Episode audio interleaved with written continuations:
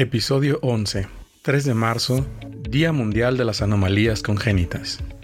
Hola, soy la doctora Rosandrea Pardo Vargas, pediatra y genetista clínica, médica jefa de la sección de genética del Hospital Clínico Universidad de Chile y codirectora del Registro Nacional de Anomalías Congénitas de Chile. ¿Qué son las anomalías congénitas? Las anomalías congénitas, también denominadas defectos congénitos, corresponden a alteraciones estructurales o funcionales que están presentes al momento de nacer. Las anomalías congénitas más frecuentes son las cardiopatías, seguidas por fisuras orofaciales y los defectos de cierre de tubo neural. En cuanto a la causa, desafortunadamente la mitad de ellas ignoramos qué las origina y dentro de las que tenemos identificadas, el 25% corresponden a herencia multifactorial, esto quiere decir predisposición genética aunada a galletillantes ambientales, seguido de las alteraciones genéticas, cromosómicas y las secundarias a teratógenos. ¿Cómo se diagnostican las anomalías congénitas? Muchas anomalías congénitas se diagnostican desde la etapa intrauterina a través de ecografías y la mayoría de las que se pueden diagnosticar prenatalmente corresponden al sistema nervioso central, al corazón, las extremidades y las fisuras orofaciales. Sin embargo, este diagnóstico prenatal va a depender de la experiencia del ecografista y de la calidad del ecógrafo que se emplee. Otro tanto, el 2 a 3%, se detectan al momento de nacer cuando el pediatra hace un examen físico minucioso al niño recién nacido o bien por imágenes diagnósticas que se tomen por alguna enfermedad que tengan los neonatos. No obstante, se sabe que al año de vida, alrededor del 7% de los niños ya tienen un diagnóstico de una anomalía congénita y esto puede ser porque son anomalías no evidentes al examen físico y que se pueden sospechar, por ejemplo, una cardiopatía congénita al detectar un soplo en un control de un niño sano y que se comprueba por un ecocardiograma, lo cual nos da un motivo más para enfatizar en la relevancia de los controles pediátricos en los niños y niñas de nuestra región. ¿Cómo se tratan las anomalías congénitas? Las anomalías congénitas son una causa importante de mortalidad y discapacidad, generando un gran impacto en la calidad de vida, no solamente en los afectados, sino en sus cuidadores, las familias y el sistema de salud. Según la OPS, en América Latina y el Caribe, las anomalías congénitas representan la segunda causa de mortalidad neonatal e infantil después de la prematurez.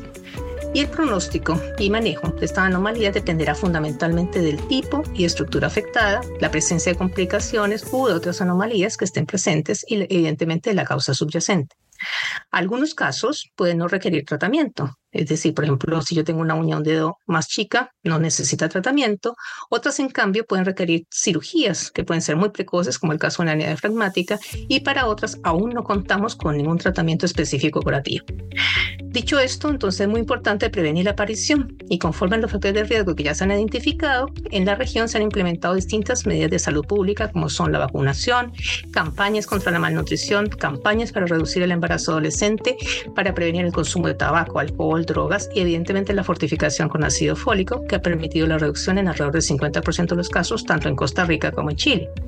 Y otro factor de riesgo que desafortunadamente está aumentando para anomalías congénitas en la región es la postergación de la maternidad y la paternidad, dado que existe un mayor riesgo para tener niños con alteraciones cromosómicas en las madres que tienen 35 años o más y de tener alteraciones epigenéticas o secundarias a mutaciones de nuevo en padres con 45 o más años. ¿Por qué se conmemora hoy, 3 de marzo, el Día Mundial de las Anomalías Congénitas? El 3 de marzo es la fecha impulsada en el 2015 tanto por la Organización Mundial de la Salud como por la Organización Panamericana para conmemorar el Día de las Anomalías Congénitas con el fin de generar conciencia sobre su impacto y mejorar su vigilancia, prevención y tratamiento.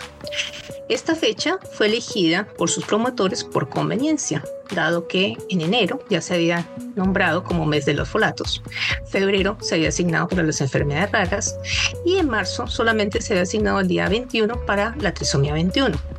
Además, las personas que estaban a cargo de esta denominación del día encontraron que era fácil recordar 3.3 y que estaba suficientemente alejado del 21 para la celebración de síndrome de Down. ¿En dónde podemos encontrar más información? Existen varias páginas que podemos consultar para saber más sobre anomalías congénitas. En la región estarían la del Estudio Colaborativo Latinoamericano de Malformaciones, ECLAMC, la de la Red de Registros Latinoamericanos de Anomalías Congénitas, que es la RELAMC. Eh, a nivel mundial estaría la de la página que acoge igual todas las sugerencias y materiales que podemos difundir para eh, hacer ruido y comunicar esta visibilización del 3 de marzo, que es la Día Mundial de los Defectos Congénitos Y también tenemos a nivel internacional la de la Clearing House, que es la asociación de todos los registros de anomalías congénitas que existen en el mundo, tanto nacionales como eh, regionales. Gracias por escucharnos. Nos vemos en el siguiente Día Internacional o Mundial de una enfermedad rara en cinco minutos.